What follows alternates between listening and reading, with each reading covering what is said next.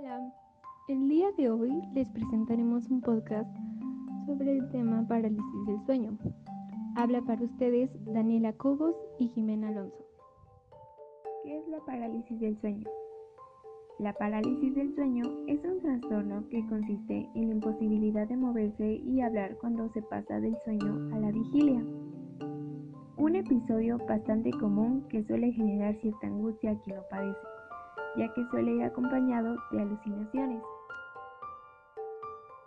Hola, mucho gusto estar aquí de nuevo con ustedes. Soy Daniela Cobos y en esta ocasión les voy a mencionar las causas de la parálisis del sueño. La parálisis del sueño es muy común. Muchas personas han tenido por lo menos un episodio durante su vida. No se conoce a cabalidad la causa exacta de la parálisis del sueño. Las investigaciones muestran que las siguientes están relacionadas con esta parálisis. El no dormir lo suficiente, no tener un horario regular para dormir, como quienes trabajan por turnos, estrés mental y dormir boca arriba. Ciertos problemas médicos pueden asociarse con la parálisis del sueño, como el trastorno del sueño de la narcolepsia, el trastorno bipolar, trastorno de pánico, el uso de ciertos medicamentos como para el TDA y el uso de sustancias. La parálisis del sueño no está relacionada con un problema médico. Se conoce como parálisis del sueño aislada. Para quienes no saben qué es la narcolepsia, es una enfermedad neurológica en la que la persona se duerme de día como respuesta a cambios emocionales. Se calcula que casi la mitad de los narcolépticos, que no llegan a ser del 0,50% de la población, padecen parálisis del sueño. Cuando nos quedamos dormidos, nuestro cerebro atraviesa las siguientes fases del sueño. Fase 1. Se trata del adormecimiento y suelen ser los primeros minutos del sueño. Fase 2. Tras el adormecimiento pasamos al sueño ligero, momento en el que poco a poco nuestro cuerpo se va desconectando. Nuestro corazón y nuestra respiración se ralentizan, pero por el contrario, nuestro cerebro atraviesa etapas de diferente intensidad. Resume el 50% del tiempo que permanecemos dormidos. Fase 3. En esta fase estamos casi rozando el sueño más profundo y nos encontramos totalmente relajados. Esta fase consta apenas de 2 a 3 minutos de duración. Fase 4. Constituye el 20% del tiempo de tu sueño y se trata del sueño más profundo. Fase REM, también conocida porque se produce el movimiento repetido de los ojos. En esta última fase hay una gran actividad cerebral, similar a los momentos previos a la fase 1, Justo en esta última fase nuestro cuerpo se encuentra como bloqueado por impedir llevar a cabo determinados actos que vivimos en nuestro sueño. Por ejemplo, si tenemos una pesadilla con esa compañera de trabajo tan fastidiosa y en nuestro sueño queremos descargar nuestra rabia con ella, nuestro cerebro no nos impediría inmovilizando nuestros músculos. Con esta parálisis nos ayuda a que no nos lesionemos de forma involuntaria.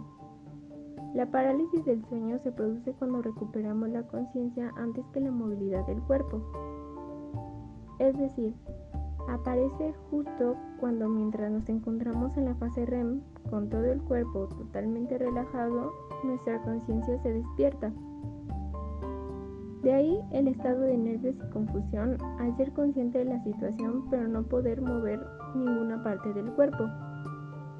Nuestro cuerpo y nuestro cerebro parecen estar desconectados. A pesar de que parte de tu cerebro sigue sumido en un profundo sueño, tú realmente estás despierto. ¿Mismo que las pesadillas? Rotundamente no. Lo que ambas tienen en común es que tanto las pesadillas como la parálisis del sueño ocurre durante la fase REM. Sin embargo, en las primeras se es consciente en todo momento de que todo ha sido un sueño y por supuesto el cuerpo no permanece bloqueado. ¿Cómo evitar la parálisis del sueño? Cuando se sufre parálisis del sueño de manera esporádica, los síntomas desaparecen por sí solos, sin mayor importancia. A pesar de lo terrible de la situación, no existe ningún riesgo real ni tampoco efectos físicos o cognitivos a largo plazo. Pero claro, tras el pánico experimentado, ¿cómo no tener miedo a sufrir otro nuevo episodio? Es totalmente comprensible que tras una experiencia desagradable no queramos bajo ningún concepto revivir la misma situación. Para ello es de vital importancia mantener una higiene del sueño y dormir no menos de 8 horas. La práctica regular de ejercicio físico, junto con la evitación de bebidas o sustancias estimulantes, es totalmente recomendable, así como reducir el estrés y seguir unos buenos hábitos de alimentación. La información es poder. Conocer las causas, familiarizarse con las sensaciones y aprender a mantener la calma es fundamental. Es bueno entrenarse en técnicas de relajación o incluso intentar mover pequeñas partes de tu cuerpo. Y recuerda que solo dura unos minutos. No te asustes.